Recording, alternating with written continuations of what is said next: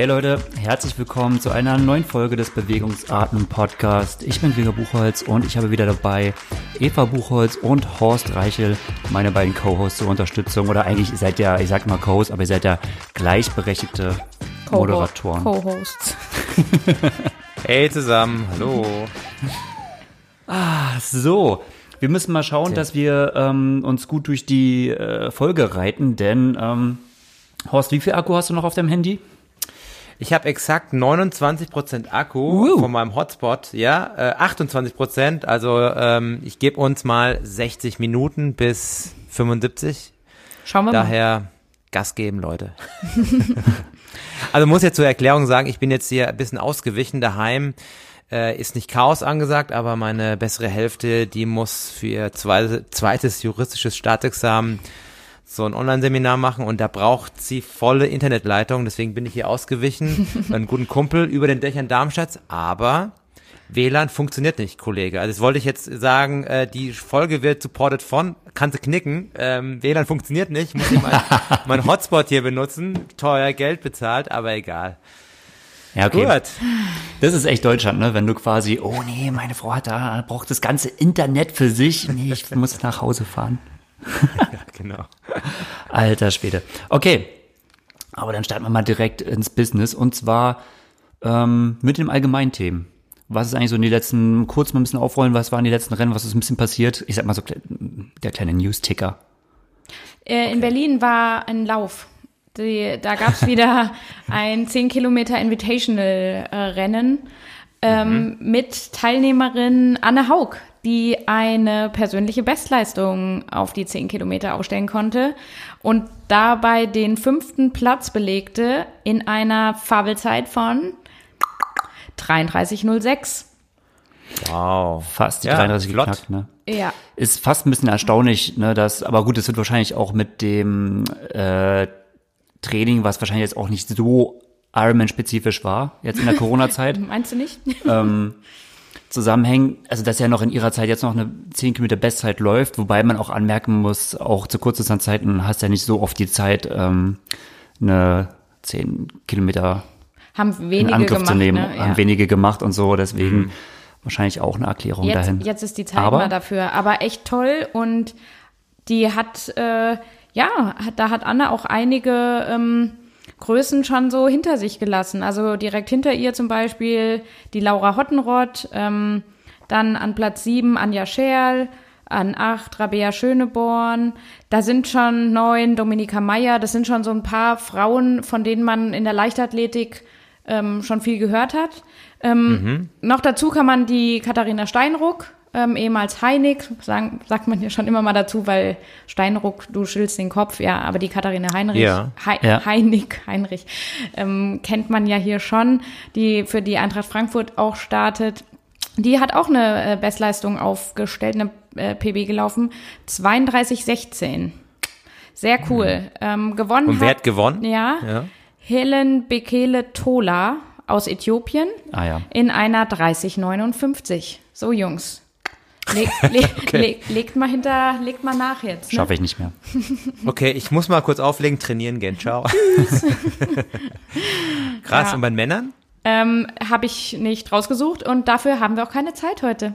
Ja, okay, Ist unwichtig. Gut, äh, dann haben wir das schon mal mit der Triathletin, äh, äh, äh, ich wollte sagen Triathletin Laura Hottenrott, aber die ist ja in Davos gestartet, ähm, Mehr oder weniger gestartet, ja. quasi. Aber wer es nicht weiß, ich meine, ihr Vater ist ja bekannt, ne? Kuno, Kuno, Hottenrott, ja. äh, Professor, ähm, einer der, der ersten, die die Trainingswissenschaften im Triathlon-Bereich so aufgearbeitet haben, äh, in den boah, 80er, 90er Jahren mit Martin Zöll zusammen, das erste Buch über Trainingssteuerung im Triathlon. Also die Alteingesessenen werden den Namen sicherlich auch so kennen. Ja, genau. Und die Tochter hat's äh, trainingswissenschaftlich, bringt es ja auch weit, ne? Merk, sieht man ja. Absolut. Oder also durch gute Trainingswissenschaft gute Ergebnisse. Ja. Ansonsten gab es noch Ironman Corns in Australien. Oh, du sagst es mal richtig. Ich hätte auch Ja. Kerns gesagt. Ja, meine australischen Freunde haben mich letztens korrigiert, sagten, das heißt Corns. Daher die Top 3 Ergebnisse ähm, gehen wir auch nochmal schnell durch. Bei den Genau. Frauen hat gewonnen Emily Watkins. Ja, Watkinson, ja. Watkinson. Zweite, zweite wurde ähm, Sarah Crawley mit ähm, einem knappen Finish, meine ich. Ähm, es gab, glaube ich, auch eine 5-Minuten-Penalty. Ich habe aber nicht rausgefunden, wieso, weshalb, warum. Ja. Ich meine aber, sie hat längere Zeit geführt und ähm, das war zum Schluss ein ganz knappes Ding zwischen 1 und 2. Ja, die Daher, haben auch fast die exakte, Lau also ähnliche Laufzeit. Gut, Sarah Crowley eine Minute langsamer und am Ende waren's, hat er knapp eineinhalb Minuten Rückstand gehabt. Also die waren schon sehr, sehr nah beieinander bei so einem Ironman, ne? ja, ja spannend zu wissen, warum die fünf Minuten reinkamen. Ja. Und dritte wurde? Die Rennie Kylie. Ki Keeley. Keeley, nicht Kylie. Keeley. Sagt Ja. mir nichts. Sagt mir jetzt auch nichts, ja. Jo, und bei den Männern hat gewonnen Max Newman, äh, wie der Name schon sagt, Newman, Neumann, ähm, Ja. New auch auf der Ironman-Strecke, kommt ursprünglich aus der Kurzdistanzszene und hat seinen ersten Ironman gemacht, gleich gewonnen. Mega krass. Ne? Zwar ja. zweiter Tim Berkel und ähm, dritter wurde Der Josh Amberger. Josh Amberger. Ja. Genau. Kurioserweise muss man äh, kurz erwähnen, gestartet sind ja, wie gesagt, Tim Berkel auf zwei und vier wurde ja, vierte wurde ähm, Tim Reed, Mhm. 70.3 Weltmeister. Und die beiden Jungs mussten zwei Wochen lang in Quarantäne, bevor sie zum Rennen anreisen konnten, Boah. also in Australien. Ich glaube, weil beide aus Tasmanien kommen, also zumindest Tim Reed kommt aus Tasmanien. Und durch die Corona-Bestimmungen gab es ein paar nette Insta-Stories darüber. Ähm, haben die quasi ähm, zwei Wochen unmittelbare Wettkampfvorbereitung auf dem Laufband Im und Hotel auf der. Rolle absolviert. Boah. Und Zugseil. Ja, ja, die haben sich ein Apartment gemietet und also verrückt, welchen Aufwand äh, da betrieben wurde. Boah, ja, das ist unglaublich, ja. Ja, und so war es ja auch quasi, äh, Cozumel war ja auch für viele jetzt nicht so ein einfach äh, zu erreichendes Ziel. Der 73 hat ja jetzt stattgefunden. Ja. Ähm, was da, finde ich, ganz interessant war, also zum Beispiel gewonnen bei den Männern hat Sam Long vor Tyler Butterfield und dem Mauricio Mendes, dem Xterra eigentlich Spezialisten so. Starker Mann. Ja, ähm, was mir so gerade, äh, was mir aufgefallen ist in der äh, Ergebnisliste, oder man sieht ja dann nur so, ja, oder sieht man die Top Ten, ja, ähm, war der Luciano Taccone, weil, weil der oft, das ist ein Argentinier, Das war oft mein Wegbegleiter. ja, der ist so, der ist ungefähr so mit Gregor immer auf, aus dem Wasser gekommen und die sind dann meist auch in, in einer Radgruppe zusammen gewesen, ne? Ja, beziehungsweise man muss auch da sagen, ähm, der Takone, das war auch wirklich, wenn bei mir Schwimmen auch schlecht lief. Dann war ich definitiv mit in einer Radgruppe und die Radgruppe war dann auch mal ganz oft, dass es nur die vier oder fünf letzten waren. also ähm, es gibt ja immer so Kandidaten, Richard Murray ist immer noch einer, der kommt auch weiter hinten aus, auf dem, äh, aus dem Wasser, aber man kann sich ja noch sicher sein, okay, man ist noch einigermaßen im Pack und Wenn man Das- wechselt. man wird auf jeden Fall auch noch, wenn du hinter ihm aufs Rad steigst, dann bist du im- auf jeden Fall noch so dabei, dass du im Wettkampf agieren kannst. Beim äh, Luciano Taccone war das dann eher so, oh shit, das wird heute hart. Er fährt gut Rad auch ähm, oder hat auch mal beherzt gekämpft. Aber ey, Schwimmen, wie gesagt, ich kann es sagen, weil bei mir war es genauso. Ähm, nicht so ganz konkurrenzfähig. Also wirklich echt immer, gerade so vielleicht noch so Touch, wenn es zum Hauptfeld war, ansonsten eigentlich dann immer mit, schon abgeschlagen mit ganz hinten. Ja, und der hat, ich weiß jetzt nicht, äh, wie viel da ähm, 73 das war, aber ähm, der wurde jetzt Vierter in Cozumel. Ähm, Ja. Hinter, muss man ja schon sagen, drei bekannteren, stärkeren Namen. Ähm, und über ihn bin ich gestolpert und dann, ich weiß gar nicht, wie viel er jetzt geworden ist nochmal, der Irving. Vierter hast du gesagt. Ja, nee, der Irving Perez, Ach so. das ist ein Mexikaner. Ja.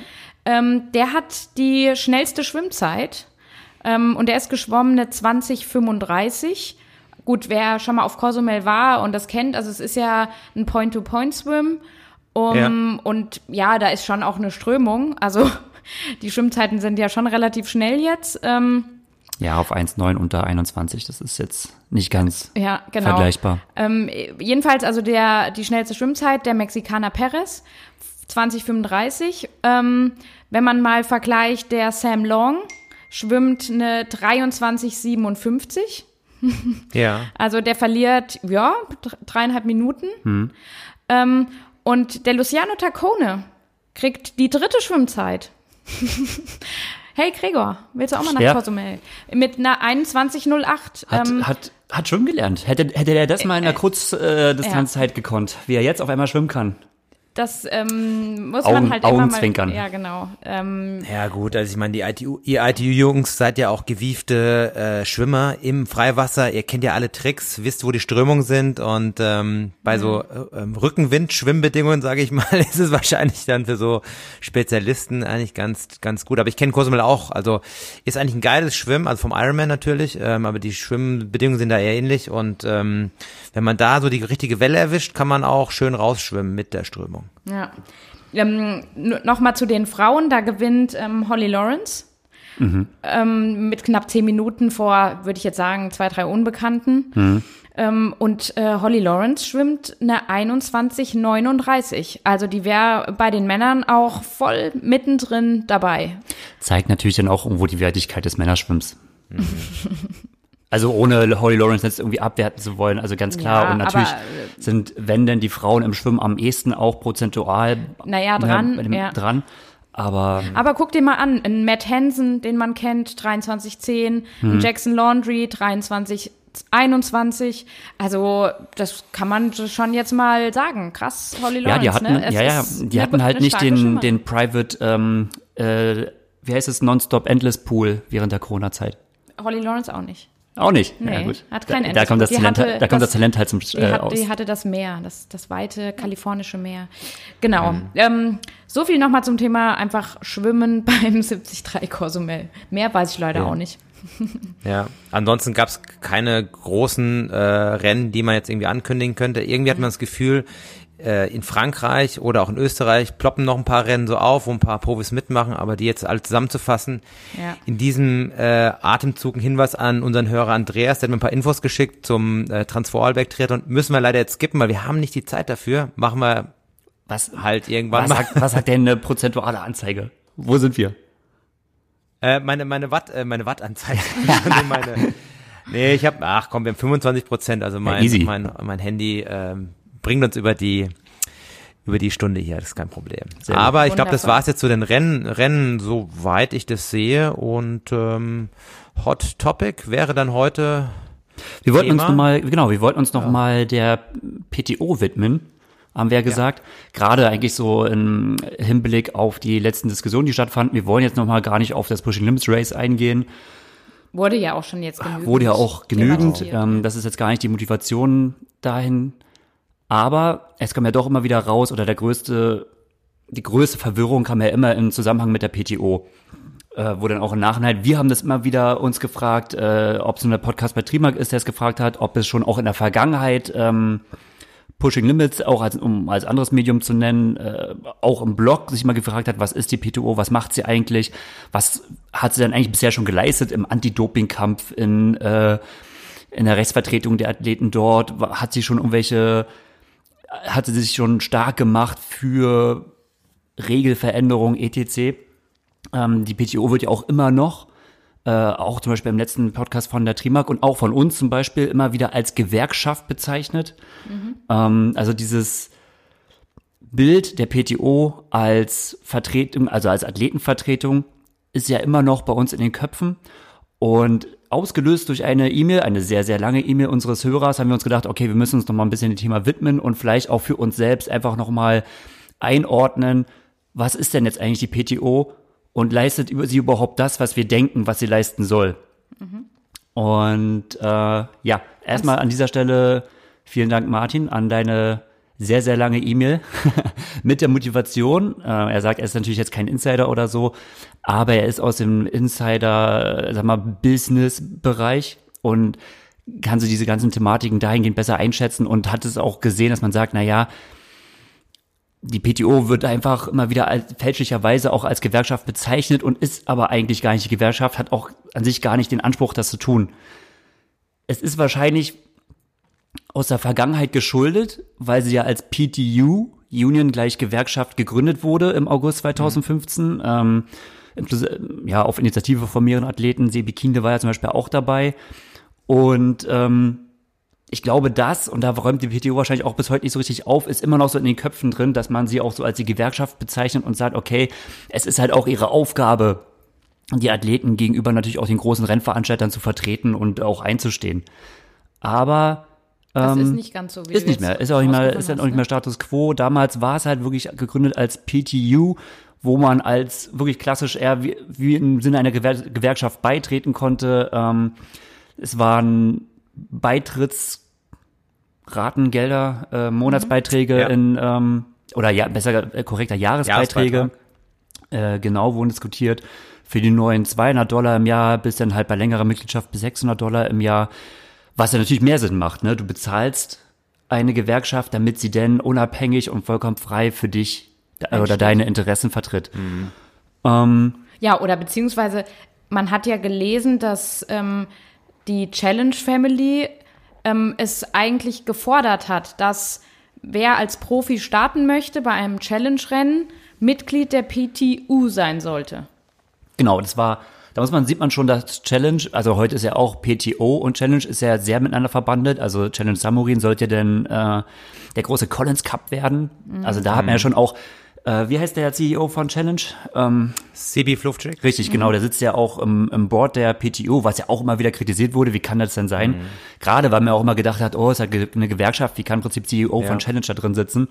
Ähm, aber schon da hat man gesehen, und das wurde auch schon damals kritisiert, ähm, dass man gesagt hat, ey, warum soll denn, warum springt Challenge da gleich mit an Bord und warum muss ich eine PTU-Mitgliedschaft haben, um bei Challenge Rennen zu starten? Das ist doch eigentlich komplett unabhängig. Ironman selbst hat kritisiert, naja, wir haben ja da auch ein schlechtes Gewissen, wenn wir an sich schon eine Profilizenz verlangen, die wir ja auch dafür verwenden, uns zum Beispiel den äh, Anti-Doping-Kampf voranzubringen, plus dann halt noch mal eine zusätzliche Lizenz ähm, gefordert wird. Also da gab's, ich würde sagen, mehrere Baustellen. Und meiner Meinung nach hatte wahrscheinlich das Projekt PTU nicht wirklich viel Zeit gehabt zu wachsen und wurde, wurde anscheinend auch nicht so angenommen. Also Na ja, gut, da stand auch am Anfang, da steht einfach e- erstmal kein Investor mit einem Haufen Geld dahinter. gut, man, Also, genau. wenn Na sich- gut, ist, ist ja auch nicht der Sinn der Sache. Nee. Der Sinn der Sache ist, dass es sich ja selbst trägt. Aber wenn du als Ja. Ja, bitte, Eva. Ja, aber wenn du jetzt etwas ähm, gründen möchtest, eine Gewerkschaft gründen möchtest, äh, eine Athletenvertretung, dann brauchst du ja trotzdem als erstes Geld. Es bringt ja nichts, wenn einfach alle Athleten da beitreten und äh, jetzt vor, also du brauchst ja irgendwie auch einen Vorstand und und und. Also ohne Genau. ohne Gelder funktioniert nichts quasi, ne?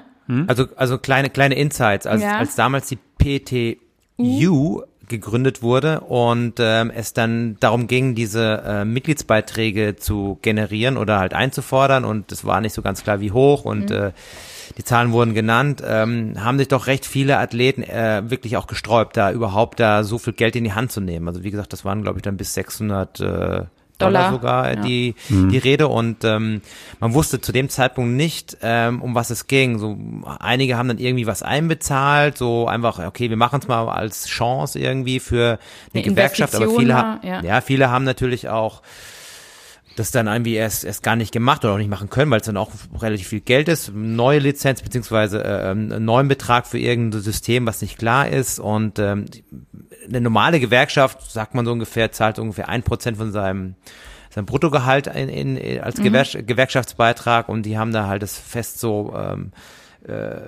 so festgelegt im Endeffekt, damals auch, glaube ich, Dirk Bockel als einer der Athletenvertreter. Und es hat sich dann leider Gottes ähm, schlussendlich im Sande verlaufen, bis dann irgendwann ähm, andere Leute auf den Zug aufgesprungen sind. genau. Auf so, den Zug aufgesprungen sind. Also die initiale Idee war wirklich, ja, war eine Gewerkschaft. Ähm, hat nicht funktioniert. Genau.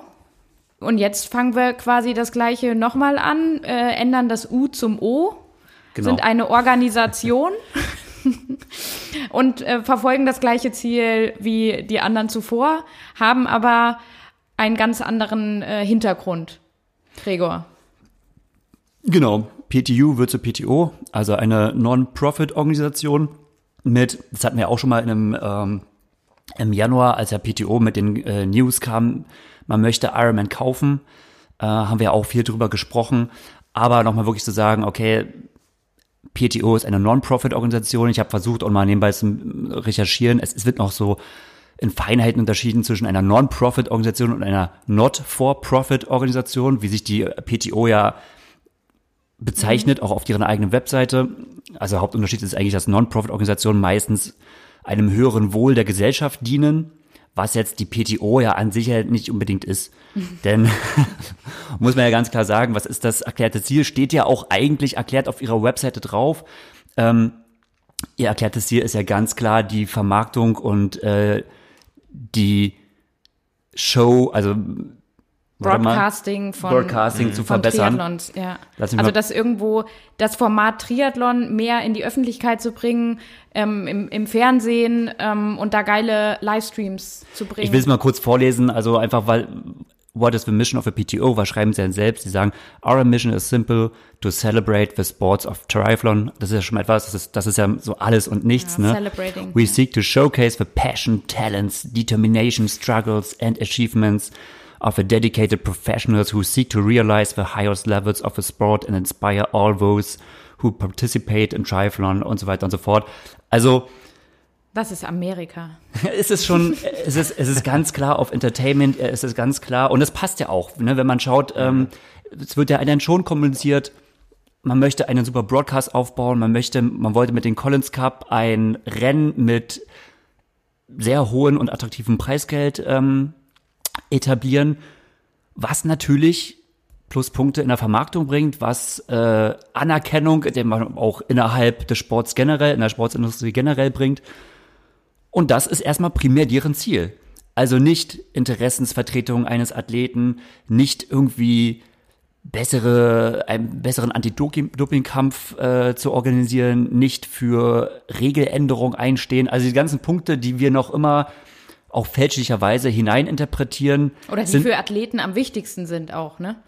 Das sind ja. oder auch auf jeden Fall wichtig, ja, genau, ähm, ist eigentlich überhaupt kein Business der PTO, sondern es Mhm. geht eigentlich wirklich ganz klar, eine Big Show zu machen. Gut, wobei das ja schon auch in unserem Interesse ja ist oder auch im, im Interesse jedes Profi-Triathleten sein sollte, denn ja, je mehr auch, also Fernsehzeit ist kostbare Zeit. Ähm, sieht man auch immer wieder bei der Tour de France, die kleinen Teams, die nicht so hohe Budgets haben, da wird immer wieder in Ausreißergruppen irgendwie agiert, dass man ja, über Etappensiege kommt man nicht ins Bild, weil dazu reicht halt auch Manpower nicht, aber dann machst du einen Ausreißversuch, dass du viel, viel Fernsehzeit bekommst. Das ist, und wann hat ein Triathlet Fernsehzeit? Einmal im Jahr, wenn überhaupt, in Hawaii. Ähm, und wie ging es jetzt so langsam schleichend los über dieses Facebook Live von Ironman, was ja jetzt auch stetig besser wurde, aber ähm, ja noch lange nicht eine Qualität hat, wie man jetzt über ähm, den äh, Triathlon Live ähm, von, der Ja. Kurzdistanz, Ja. wie man das Mhm. kennt und wie man jetzt auch neuerdings über die Super League das mitbekommt. Das ist ja, da da hat ja die Langdistanz, ja, wirklich einmal im Jahr eigentlich die Chance, sich zu zeigen und das war's. ja, hat auf jeden Fall Nachholbedarf. Ähm, PTO-Chairman Charles Adamo hat mal im Slow Twitch im, ähm, in einem Interview die Situation erwähnt, wie ja, bei der letzten Hawaii-Austragung ja Alistair Brownie zwischendurch einen Platten hatte. Was ja überhaupt nicht aufgefallen ist. Und da hat er vollkommen recht. Man hat gesagt, ey, da kommt ein Doppel-Olympiasieger von der Kurzdistanz auf das Spielfeld eines Jan Frodeno, der ja eigentlich gerade so der Superstar ist im Triathlon und beides sind ja eh so Typen, die ja so eine Konkurrenz zueinander aufbauen. Sowas hätte man im Voraus schon deutlich mehr als Story verkaufen müssen, vermarkten müssen. Und dann hast du eine Übertragung, du hast die Situation, dass einer der großen Big Player in diesem Wettkampf einen Platten hat und das bekommt man überhaupt nicht mit. Und die Leute fragen sich, was ist denn eigentlich, wo ist denn jetzt eigentlich gerade hin? Und dann ist er auf einmal doch wieder da und dann bekommst du es eigentlich nur mit durch äh, so einen Facebook-Post während des Livestreams. Und da hat er gesagt, sowas kann nicht sein. Also das muss medial, muss das top aufge, äh, bearbeitet, äh, ja, aufbereitet sein. Das muss gut verkauft sein. Ansonsten, und das ist ja auch irgendwo deren erklärtes Ziel, schaut sich auch keiner das an, der jetzt nicht unbedingt im Triathlon jetzt so wirklich vielleicht so hardcore-mäßig selbst startet, sondern halt Ja, der will genau das sehen, die Show. Genau. Also auch wo, wo Alistair dann wieder dran war und fährt dann neben Frodo, ne? Und dann haben sie da auf dem Highway irgendwelche, schmeißen sich irgendwas an den Kopf, was auch immer da jetzt für Wortfetzen geflogen sind. Oder auch, guck mal, wie wir danach noch drüber gesprochen haben, wie Alistair an Frodo gerempelt ist. Der Rempler. Oder wie das, das interessiert ja dann schon immer die Leute, ne? Ja, schlussendlich ist das ja auch irgendwo Sports Entertainment. Ja. Also mit dem Verweis mal auf Chris McCormack, der das öfters mal thematisiert und das auch mit der Super League auch irgendwo installiert, nämlich ähm, Geschichten zu erzählen, auch so diese Side Notes, wie Ja. jetzt vielleicht ein Plattfuß oder so ein Rempler.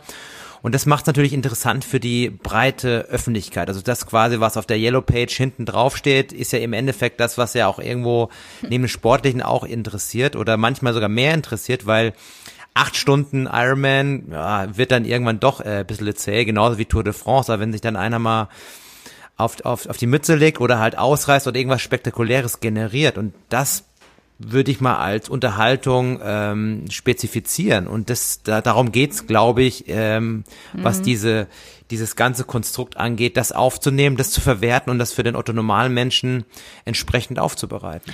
Ja, und was steht dann aber auch da wieder dahinter?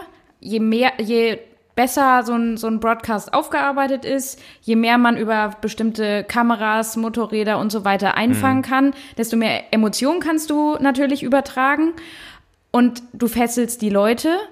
Und was machst du dann noch? Was bringst du dann noch rein in so ein, in eine Übertragung? Werbung.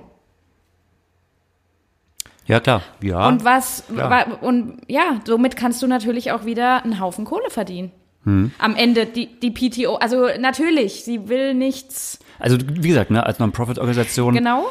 ähm, dürfen ja die Gewinne nicht an die Eigentümer ausgezahlt werden, sondern die schreibt ja selbst dass die äh, kommerziellen Gewille, die sie ja durchaus machen wollen, zum Beispiel auch gerne mit dem Collins Cup gemacht hätten, ähm, mhm. zu 50 Prozent an die Athleten Athleten. ausgezahlt werden, in welcher genau. Form auch immer, das wissen wir jetzt nicht, ob das jetzt Prämien gleich verteilt oder wie auch immer.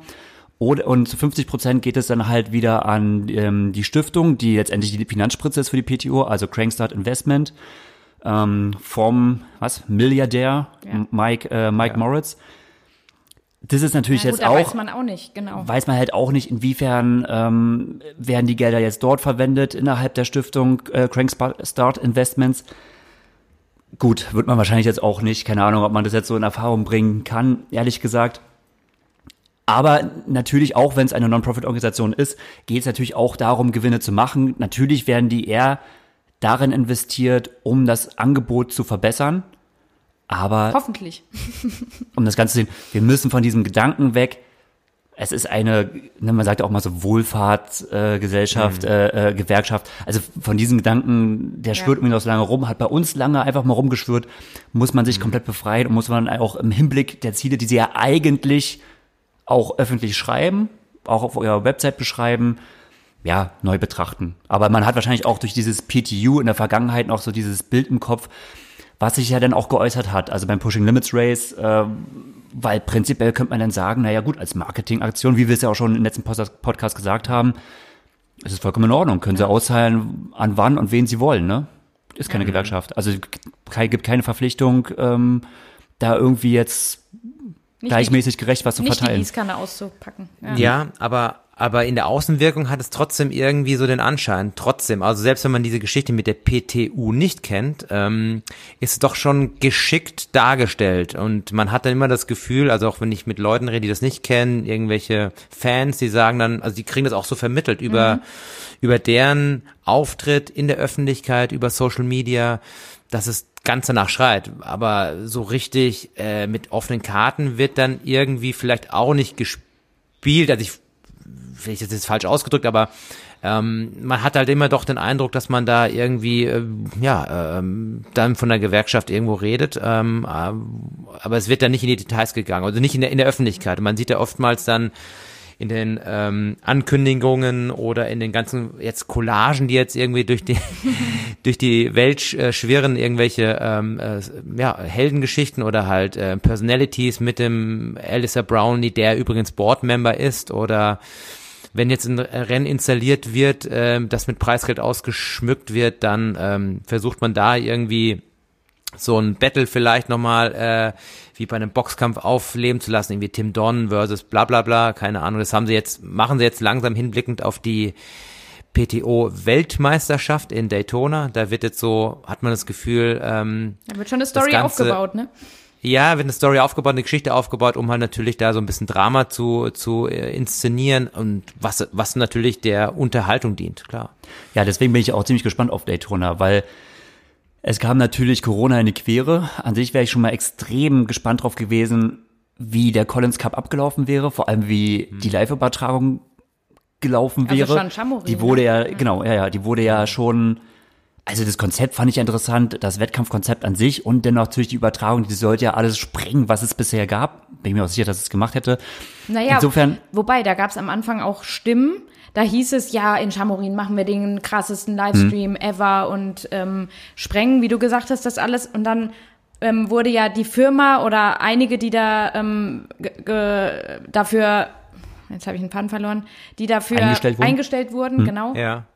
Die haben schon so gesagt, oh, normalerweise in einem Format der Größenordnung, was die sich, was hm. die PTO sich vorstellt, da brauchen wir zwei Jahre Vorbereitungszeit. Mhm. Und ähm, mhm. als sie eingestellt wurden, war es, glaube ich, ähm, ein halbes Jahr noch bis Chamorin. Das ging mhm. irgendwann los Anfang des Jahres und Chamorin war im Mai geplant. Da haben viele gesagt, boah, ich weiß nicht, wie wir das überhaupt ähm, hinkriegen sollen in der kurzen Zeit. Mhm. Ähm, ja, aber das ist sehen, ja dann, ne? Mhm. aber das ist interessant, weil dann kommen wir ja mal wirklich, also auch in Daytona zu einem Punkt, an dem man die PTO messen kann. Weil Absolut. das ist ja nun deren Steckenpferd mhm. und ja, also gerade das hätte man natürlich in Columns Cup, hätte man es schon schneller machen können. Gut, man muss natürlich sagen, wenn sowas zum ersten Mal ausgetragen wird, ne, sollte man immer noch so ein bisschen, ein bisschen gentle sein, um mal ein paar denglische Wörter reinzubringen. Ja, um uns noch weiter beliebt zu machen. Grüße an meine großen Fans. Ich falle alle in, allen ins Wort und ähm, mein Englisch ist schrecklich. Sorry. No ja. prop, sagen wir dazu. Ja. No problem. Nee, aber insofern, ja, mega spannend auf Daytona, was das in den Hinblick äh, wird. Aber, und das sehe ich auch irgendwo als Problematik, also klar ist vielleicht auch die PTO jetzt auch so vielleicht in ihrer Rolle so ein bisschen gefangen. Also sie hat natürlich nicht ganz im Voraus aufgeräumt mit dem, da sie eben nicht mehr so diese Gewerkschaftsrolle spielt ja, und ja nicht. nicht. mehr für alle will sie auch gar nicht. Mhm. Aber wird jetzt so ein bisschen daran gemessen, aber eigentlich passt es ja nicht. Ne? Also die PTO braucht halt Leute, du sagst, ein Alistair Brownlee ist halt ein Board-Member, aber die brauchen halt, wenn du die große Show machen willst, dann brauchst du die großen Stars. Und das sagen sie auch. Du musst sie aufbauen. Du brauchst halt die großen Geschichten um ein Jan Frodeno, um einen Alistair Brownlee, um ja. und so weiter und so fort. Ja. Du brauchst aber nicht die Geschichten von der zweiten oder dritten Reihe. Aber eigentlich, gesagt, und, ne? um die sollte es gehen, wenn wir eine Athletenvertretung wären. Dann sollte es nämlich genau. Chancengleichheit für alle sein und mhm. ein Frodo hat letztendlich genügend Geld, ne? Oder wenn jetzt ein Alistair mhm. bei irgendeinem so kleinen Wettkampf da in, in Großbritannien an den Start geht, ist ja schön, wenn er dann auch nochmal Preisgeld abräumt, aber letztendlich hat er es am wenigsten nötig, gerade jetzt in der Zeit. Mhm. Also das mhm, hat nichts klar. mit irgendwie, ne, Athletenvertretung zu tun. Ja, aber man, man hört es ja auch jetzt in Daytona soll ja eine Million Euro Preisgeld ausgeschüttet werden. Wie das verteilt wird, weiß momentan, glaube ich, noch keiner. Aber ähm, damit wird halt auch Aufmerksamkeit generiert. Ja. Und ähm, dann bist du schon in so einer Konstellation mit anderen Sportarten, die weitaus bekannter sind, wie Tennis und ich will nicht sagen Fußball, weil da ist eine Million nichts, aber wenn du eine Million irgendwie hast für ein Event, dann bist du schon schon definitiv äh, Upper Class. Ja. Big Player ja. spielst du dann da auch irgendwo mhm. mit. Und man muss ja sagen, das wollte ich jetzt auch nochmal dazu sagen, ist ja wirklich auch so, ich meine, Leistungssport auf dem, auf der Ebene, ja, da, da sollte natürlich der Erste auch am meisten bekommen. Das will ich jetzt gar nicht sagen. Also hm. natürlich, Leistungsprinzip. Hm. Wenn du am stärksten bist, dann kriegst du auch das meiste Geld letztendlich.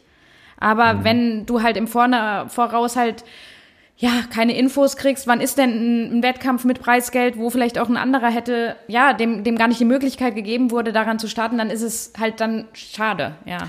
Gut, das ist, glaube ich, auch eher kurzfristig entstanden mit den mhm. Rennen, die mhm. jetzt mit Preisgeld versehen werden. Schlussendlich ging es der PTO eigentlich nur um dieses Daytona-Rennen vor allen Dingen und das äh, Samorin-Rennen.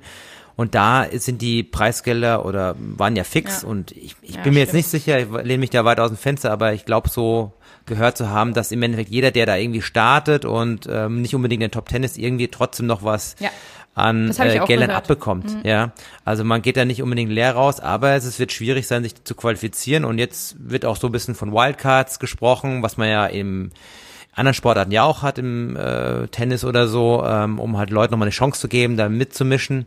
Ähm, ich denke mal, das wird ganz interessant aufgebaut, weil ich, wie gesagt, im, im Ironman ist dann manchmal bei Platz 5 Schluss mit Preisgeld oder in Hawaii Platz 10 und that's it und da ist der Elfte vielleicht gar nicht viel schlechter als der Achte, aber mhm. es ist halt äh, Tagesform entscheidend. Deswegen ist es, glaube ich, schon eine andere Situation für die, für die Athleten und nochmal auf die, die Athleten der zweiten Reihe. Trotzdem auch eine Chance, da, glaube ich, da mitzuwirken, weil es gibt, glaube ich, 50 Plätze, wenn ich richtig im Bilde bin. Ähm, da gibt's genügend Leute, die da, die da mitspielen können aus der, aus der Range, denke ich mal. Und man muss ja dazu sagen, es an sich belebt Konkurrenz ja auch das Geschäft. Das, das stimmt, stimmt, natürlich ja. schon. Also allein, mhm. wenn die PTO als Player auch natürlich irgendwo die Challenge unterstützt, indem es halt diese Mega-Events drüber stülpt, auch mit diesem großen Preisgeld, hast du natürlich neben Ironman nochmal irgendwo einen großen Player, der sich eventuell etabliert und das hilft natürlich auch den Athleten, wenn es da noch, ja, hm. neue, neue Konkurrenz gibt. Auch generell so dieses Geschäfts, diese Geschäftsidee, sag ich mal, was ja die PTO macht oder eigentlich ja machen möchte, hat ja Pushing Limits ja auch gemacht. Es gibt ein bestehendes Rennen und du stülpst mit deinem äh, quasi eigenen Konzept ein Pushing Limits Race oder was auch immer Race drüber mit einem eigenen Profifeld, sorgst um die Coverage und so weiter und so fort ist natürlich auch gerade für kleinere Rennen eine Möglichkeit. Wenn du ja, sagst, naja, wir haben ein Rennen, wir haben aber nicht irgendwie die Möglichkeit oder das Budget, da jetzt irgendwie noch großen ja, Profifeld so zu etablieren, ja. denn es ist mhm. natürlich dann schon eine Möglichkeit zu sagen, naja, pass mal auf, wir sind halt Anbieter dafür. Ja. Ähm, muss ja nicht nur die PTO sein, können ja auch kommerzielle Anbieter sein, wie halt zum Beispiel Push Limits, wenn die denn nach der vielen, sehr vielen positiven, aber auch etwas negativen Kritik äh, noch Lust haben, da weiterzumachen, sagen, ja, okay, pass auf, ja, wir setzen da unsere eigene Serien oben drauf. Das ist ja schon eine Win-Win-Situation, auch gerade für kleinere Rennen. Ja klar, das wertet die ja auch total auf, ne? Mhm. Ja, ist total interessant. Ich möchte mal echt wissen, was so deren Budget ist von der von der PTO, denn vielleicht wisst ihr es ja noch, äh, bei Ironman gab es ja oder gibt es ja noch, meine ich, die Triple Crown, quasi ja. drei Rennen, die man mhm. gewinnen muss, Bahrain, Dubai und was wäre äh, das dritte Rennen von diesen äh, Die, die Weltmeisterschaft gehört doch dazu. Ah, 73 WM, genau, ja. ja. Mhm. Ah, stimmt, ja. ja. Und darüber redet keiner mehr. Und auch selbst in den Jahren, wo dann die Triple Crown noch irgendwie allgegenwärtig wäre, gab es dann im Endeffekt nie so ein Endergebnis. Mhm. Das wurde dann immer erstmal so rausposaunt und das aber nicht mehr weiterverfolgt, hatte ich so das Gefühl. Und das ist natürlich jetzt für die PTO ähm, hat man das Gefühl, ja, die, die, die nutzen das ganz geschickt oder beziehungsweise die machen das richtig oder besser, weil die das halt quasi dann auch umsetzen. Ne? Ich meine, das ist ja. natürlich irgendwie auch Werbung, wenn du damit hausieren gehen kannst in der Presse, in, den, in der Medienlandschaft. Ähm, ja. Und bei Ironman wird du wahrscheinlich dahingehend erstmal nichts von der Triple Crown oder der 1 Million Euro ähm, hören, die ausgeschüttet werden soll für drei, dreimal Siegen bei allen Rennen in diesem Jahr, in einem Jahr. Mhm. Ist halt die Frage, ne? Ist halt, könnte das ein negativer Aspekt werden, weil es lohnt sich nicht mehr, so eine Triple aufrecht zu erhalten. Und mhm. das fällt dann quasi wie weg und Ironman konzentriert sich mehr auf Kona. Oder ist es eher so der Effekt, dass man sagt, naja, inzwischen PTO bietet Millionen Preisgeld bei einem Rennen an. Es ist ein bisschen lächerlich, wenn wir das auf drei Rennen ähm, spreaden, um wieder im Englisch zu bleiben. Und wir ja, müssen, wir, wir müssen uns da anpassen, werden wir sehen. Aber gut, das, ja. das, das ist wahrscheinlich so Spekulation, aber ja, ja. Wird genau, interessant, auch gerade nach Daytona zu erfahren, wie sich das Ganze aussieht. Hoffentlich findet es statt. Ja, mhm. jetzt, jetzt muss man sagen, hoffentlich findet es statt. Aber ähm, also Anfang der Saison vor Corona war ja schon auch so, wie soll ich sagen, in Anführungszeichen die Angst da. Ähm, wie, wie sollen alle das schaffen? Also man muss als PTO-Athlet, wurde ja gesagt, musst du dann da auch starten hm. beim Collins Cup, ne? Ähm, oder hm. verpflichtest dich dann schon.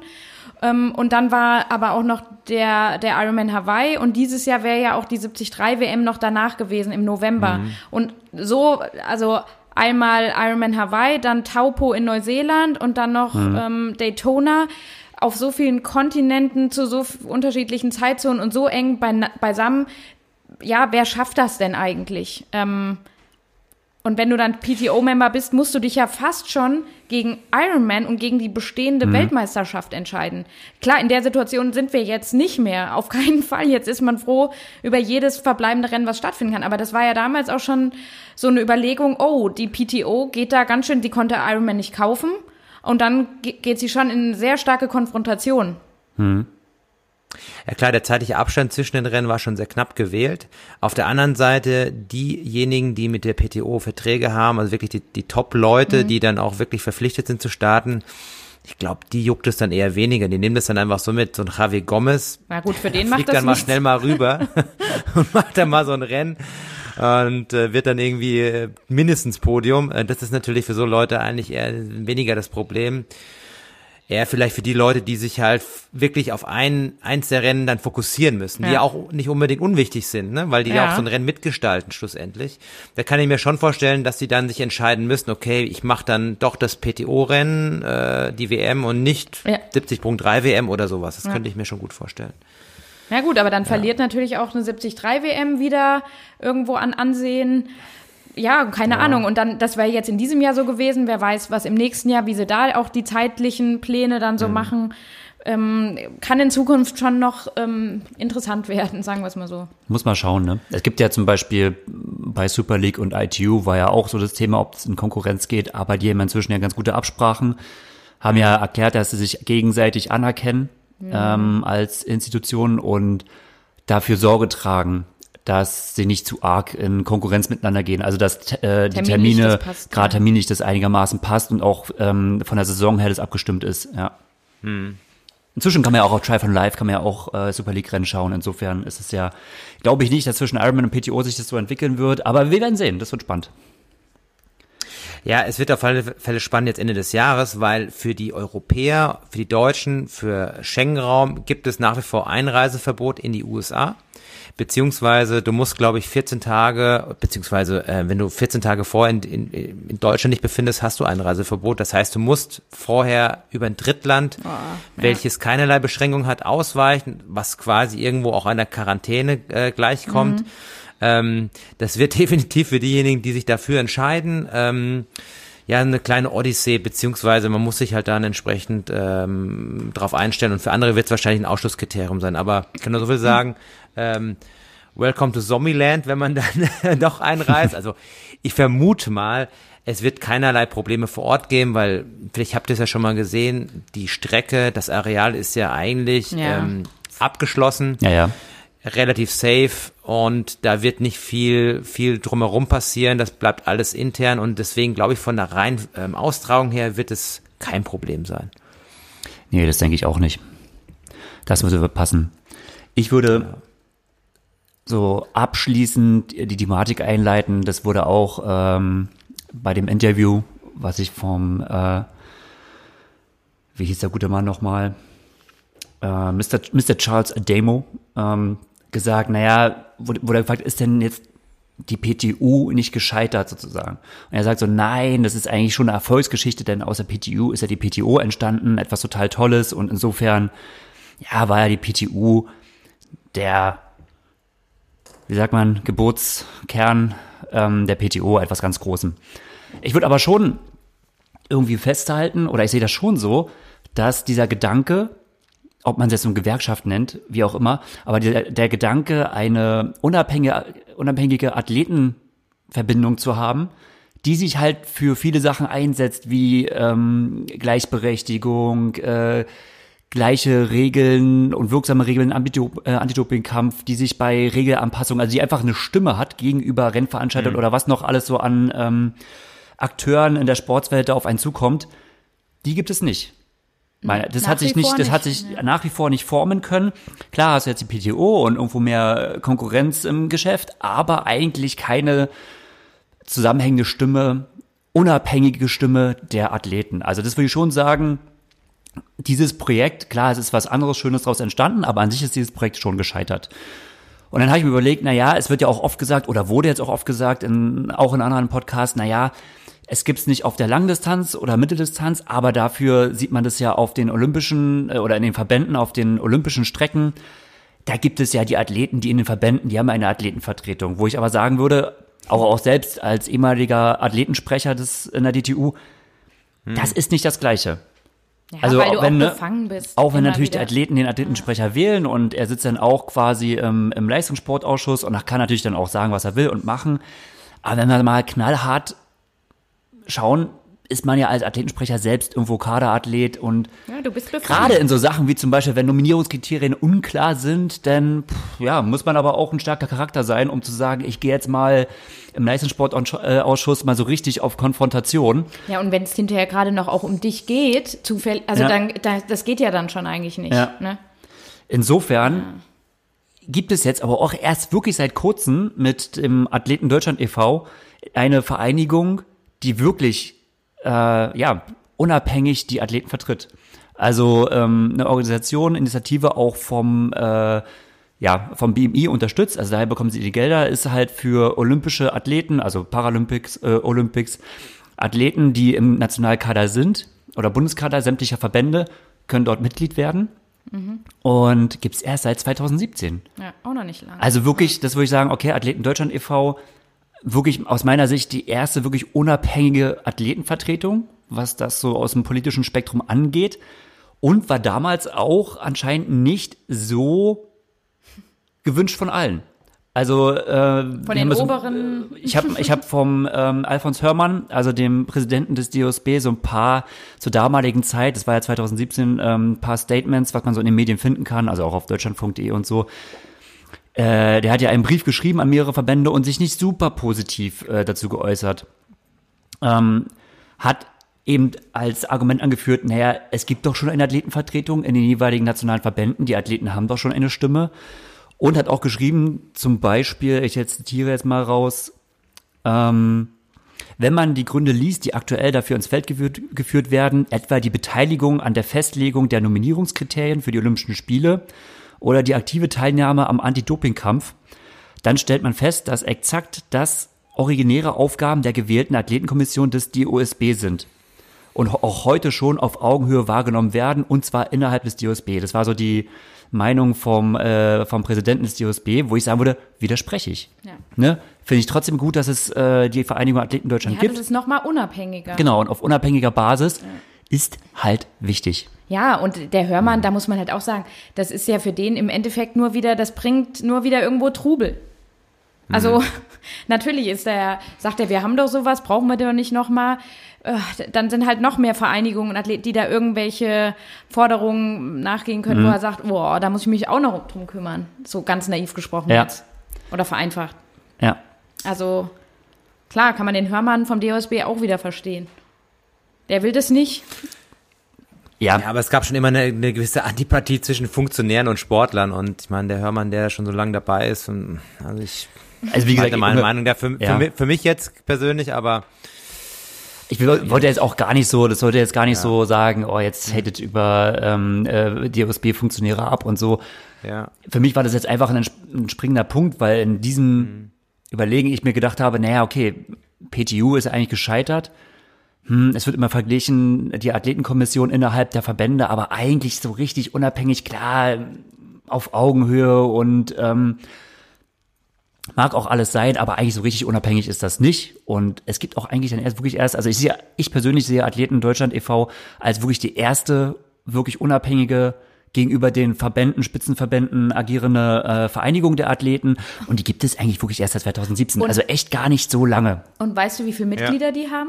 Nee, weiß ich nicht. Müsste Das wäre ja auch nochmal interessant, wie viele der, der Ich weiß, dass äh, Lasse Lürs, weil der wirbt natürlich auch auf, habe ich gesehen, auf Instagram, hat Mhm. einen Post bei Athleten Deutschland, der ist auf jeden Fall Mitglied. Sehr gut. Sehr gut. Genau. Also wir halten fest, äh, gar nicht so alt das Thema, ehrlich gesagt. Relativ aktuell.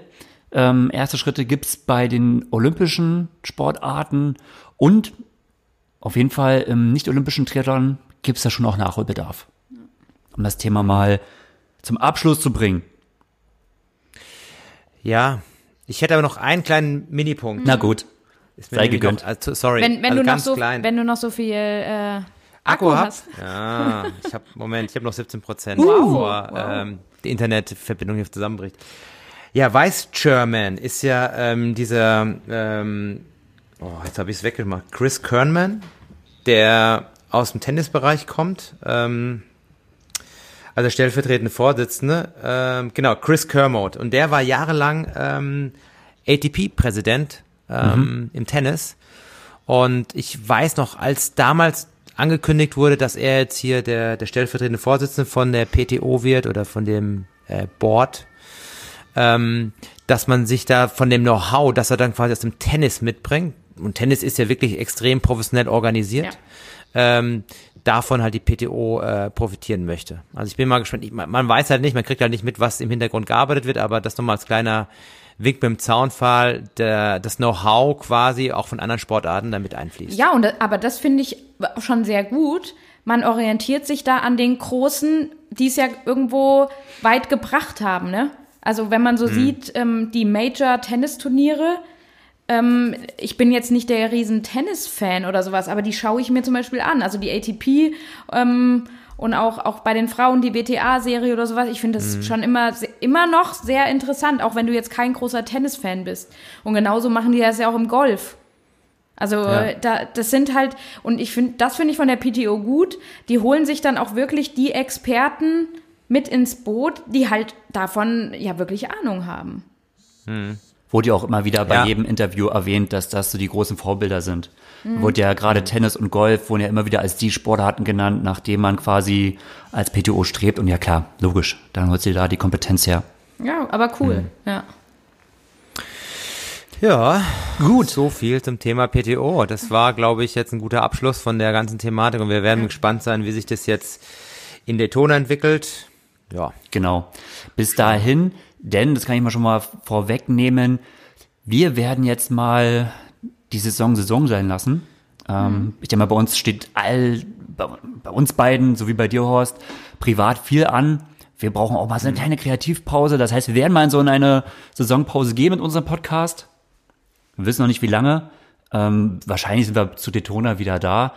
Aber ich denke mal, das ist auch ein guter Zeitpunkt, um einfach mal so ein bisschen Revue passieren zu lassen. Ich habe mal gesehen, Horst, die erste äh, Folge mit dir, das war jetzt so die erste Podcast-Saison, die du ja hattest, ne?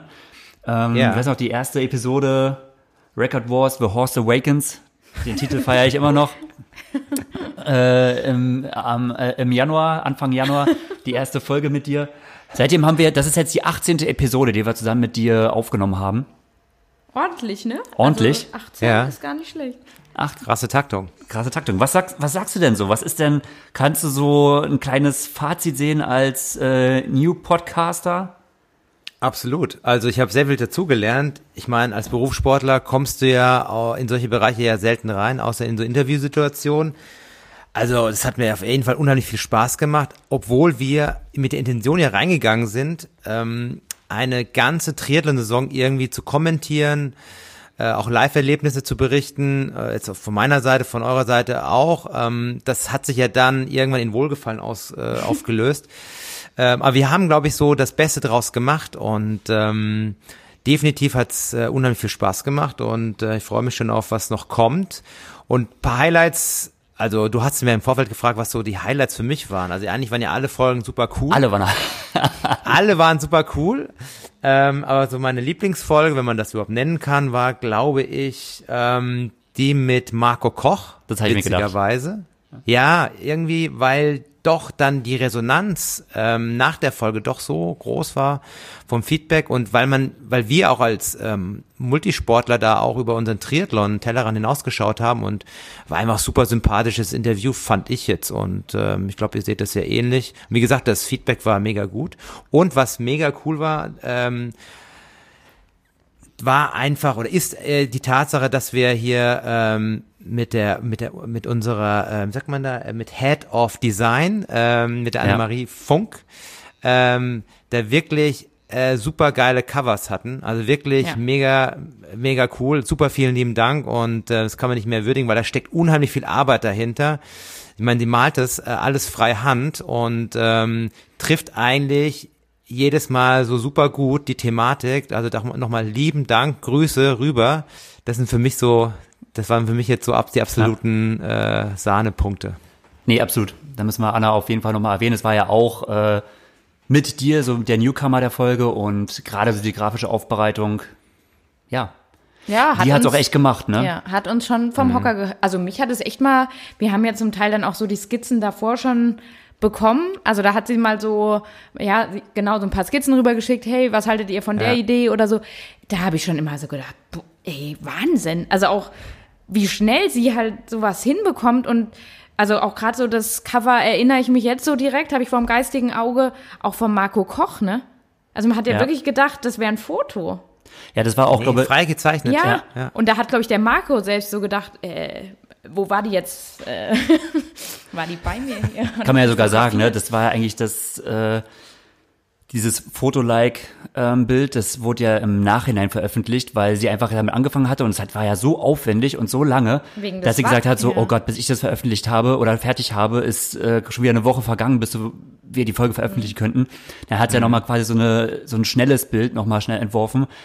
Nee, also hat sie wirklich sich immer extrem viel Mühe gegeben, ähm, coole Features, war ja auch nicht schwer. Ich meine, diese Folge, die stand ja auch immer unter dem Zeichen Corona. Das war, glaube ich, gerade am Anfang, ähm, ja, Richtung Februar, März, April echt schwierig, denn dieses Thema Corona immer wieder irgendwo einzufangen, weil es natürlich am Anfang auch immer wieder darum ging. Insofern, ja, Ja, vielen und, lieben Dank ja, und großen Respekt. Wenn ich meine Auswertung mal machen möchte, Wir fragen dich ja nicht, du musst einfach. ja, was willst du jetzt sagen? Nee, weil ich dachte, äh, der Horst hat ja schon sein Highlight genannt. Es ist ganz lustig, ne? Ja. Du hast gesagt, so bei dir ist natürlich, du hast Marco Koch bei uns reingebracht, du bist ja verantwortlich, dass, dass er bei uns war. Insofern ist es natürlich auch deine Highlight-Folge. Meine Highlight-Folge ist natürlich ähm, die Folge Laufaktivismus mit Marie, Jordan, Brings You Red Horses, Daniel. Einfach, weil ich irgendwo da am meisten Arbeit reingesteckt habe. Je- Irgendwie mich in, Recherche, ne? Recherche, Hast mich in die gehabt, Thematik ja. einarbeiten, sie kontaktieren. Dann hat es auch erstmal ewig nicht geklappt. Ähm, äh, haben den Termin immer wieder verschoben, bis dann soweit kam. Ich war dann nach der Aufzeichnung kurz danach extrem unzufrieden, weil man ja irgendwie dann doch einfach nicht, man ist nicht geübt in der ganzen Sache und dann ist es irgendwie auf Englisch und dann ist die in der ganzen Thematik natürlich trotzdem irgendwie viel gebildeter als man selbst. Man kommt dann so rüber wie der Trottel. Also ich glaube, wenn das eine, einerseits ist das so die Folge, da denke ich so, oh ja, das war irgendwo schon mein Highlight. Bin jetzt aber auch im Nachhinein, denke ich immer, nicht ganz zufrieden, denke so, oh, das hätte man da besser machen können und da besser machen können. Aber gut, so ist es halt. Ne? Man muss sich in neue Sachen irgendwie so reinarbeiten und letztendlich ist man nicht perfekt am Anfang und muss einfach mal raushauen. Aber auf jeden Fall vom Aufwand, denke ich mal, muss ich das für mich persönlich einfach mal so als die Highlight-Folge ähm, bezeichnen. Ja. Für mich dieses Jahr, Ja. ganz klar. Absolut. Ja, ich habe da mega Respekt davor, weil die Thematik doch so komplex ist und wenn du dann kein Muttersprachler bist und äh, mit dem Slang und äh, ja einfach der Thematik, ja, das ist einfach hochkomplex und man hat immer das Gefühl, man tritt vielleicht in Fettnäpfchen und möchte alles richtig machen. Also nochmal riesen Respekt an dich, äh, Greg. Das äh, fand ich auch extrem äh, gut, fand ich jetzt, ja. Ich klar, man ist selber nie zufrieden, ja. Du hast deinen eigenen Anspruch und so, aber ähm, war gut gemacht. Sehr gut gemacht. Fehlt noch der dritte im Bunde. Der dritte oder die? Die dritte. Die dritte? Aber ich würde ja auch schon sagen, dass mir die Folge mit Marco Koch am besten gefallen hat, so, weil ich auch da persönlich so finde ich, na gut, mit Jordan auch, aber was jetzt so Triathlon oder, Ja. oder sportspezifisch ist, da habe ich irgendwie am meisten auch selbst so gelernt oder mich hat ähm, gerade auch so Marcos Einstellung und ähm, ja, so sein, sein, ganz, sein ganzes, seine ganze mentale Aufstellung so, das hat mich extrem äh, beeindruckt und ähm, da denke ich öfter so auch immer mal so im Alltag so dran, ne? Wie man jetzt mit bestimmten Sachen umgeht oder ja, das fand ich schon für mich bereichernd auch. Und aber an sich muss ich halt ehrlich sagen, ich spreche am liebsten über Rennen. Also jetzt, wo jetzt so ein paar Rennen dann anfingen und wir auch äh, über Hamburg und die WM quasi jetzt so reden konnten oder auch das Pushing Limits Race, ähm, da habe ich halt schon am meisten Lust, so darüber zu sprechen. Weil da, klar, das, Ja. da fiebert man irgendwie selbst so am meisten mit und ist so drin und oder ja, wie oft äh, gucken wir auf Triathlon.org ähm, die Ergebnislisten so runter und vergleichen Laufsplits und so, hey, das mache ich einfach ultra gern, ne? Da ich weiß auch nicht, ja. Scheint auch Das generell Hat bisschen die Vorliebe halt. der meisten Hörer zu sein. Ich habe mal so ein bisschen in die Statistiken geguckt und zwar ab Folge 46, also die erste Folge, wo Horst dabei war und habe mal geschaut, wie sind denn eigentlich so die Zahlen. Und man muss sagen, unsere stärkste Folge, was jetzt rein die Downloadzahlen angeht, ist halt die Folge plötzlich Weltmeister. Und das ist ja nun eine. Ah, das war Hamburg. Das ist ja nur halt, das war Hamburg, genau. Also wirklich jetzt auch mal als Weltmeisterschaft ausgetragen und das nach einer lange Dürrezeit, sag ich mal. So der erste wieder richtige ähm, ja, Wettkampf-Podcast, der äh, ja, wo man auch sieht, okay, das sind gute Zahlen, das sind die besten Zahlen, seitdem Horst da ist. Und man muss berücksichtigen, der Podcast ist noch gar nicht alt. Also die älteren po Folgen, das ist ja schon immer mal so, sehe ich immer wieder, die steigen immer noch leicht an, weil noch immer so ein paar Späthörer das hören, auch teilweise Monate später. Also es sammelt die Zahlen steigen ja schon. Aber wenn halt ein relativ junger, der halt war Anfang September, relativ junger Podcast, in zahlenmäßig den betrachteten Zeitraum, also von Januar bis jetzt, der stärkste ist, dann sieht man einfach, okay, das ist halt, ähm, das war nochmal so ein nach Corona, oder es ist ja noch Corona, aber es ist schon so ein Befreiungsschlag, der erfolgt ist. Ansonsten ja. fand ich remarkable, um wieder im Englisch zu kommen, wir waren ja eigentlich die ganze Zeit auf einem relativ stabilen Niveau. Auch gerade so März, April bis in den Mai hinein.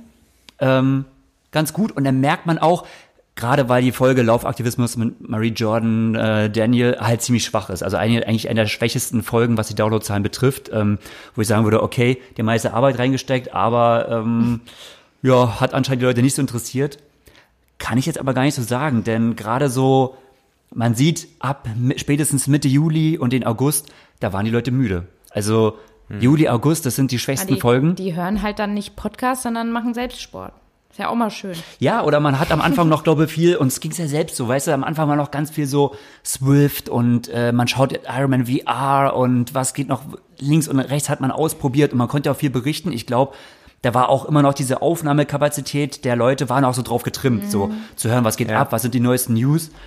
Und so wie es, glaube ich, uns irgendwann ging, wir haben ja auch mal zwischendurch gesagt, so, ach, na ja, so diese, ach, noch ein Swift Race und so, das interessiert mich mhm. jetzt eigentlich nicht mehr so richtig. Und ich würde auch sagen, es kommt genauso in diese, fällt genau in diese Periode, so Ende Juli, August sich. und so, das deckt sich. Und genau da würde ich sagen, da waren auch die Hörer so ein bisschen müde. Bam, und ja. werden dann so aufgeweckt, wenn da so die Rennen losgehen. Dann war Hamburg, dann kommen die noch so ein paar Rennen konnten stattfinden. Dann ist es wieder Interesse wieder da. Ja. Fand ja. ich interessant, dass sich das auch so in den Zahlen widerspiegelt. Ja. Umso besser, dass wir jetzt äh, diese Kreativpause einlegen. Mhm. Ähm, wir schüren das Feuer, wir äh, wecken Interesse über die nächsten, in der nächsten Zeit hoffentlich und ähm, dann steigen wir frisch, fröhlich, frei ähm, neu ein und ähm, ja, bis dahin ha hat sich sicherlich ja noch ein bisschen weiter was weiteres ereignet an an, an, an kleinen Geschichten und naja, Rennen wird es jetzt nicht geben, aber wir schauen dann einfach mal. Genau.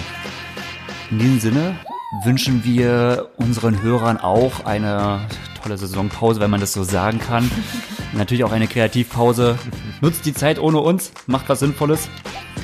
Und wir hören uns dann wieder mit neuen Kräften und neuer Motivation.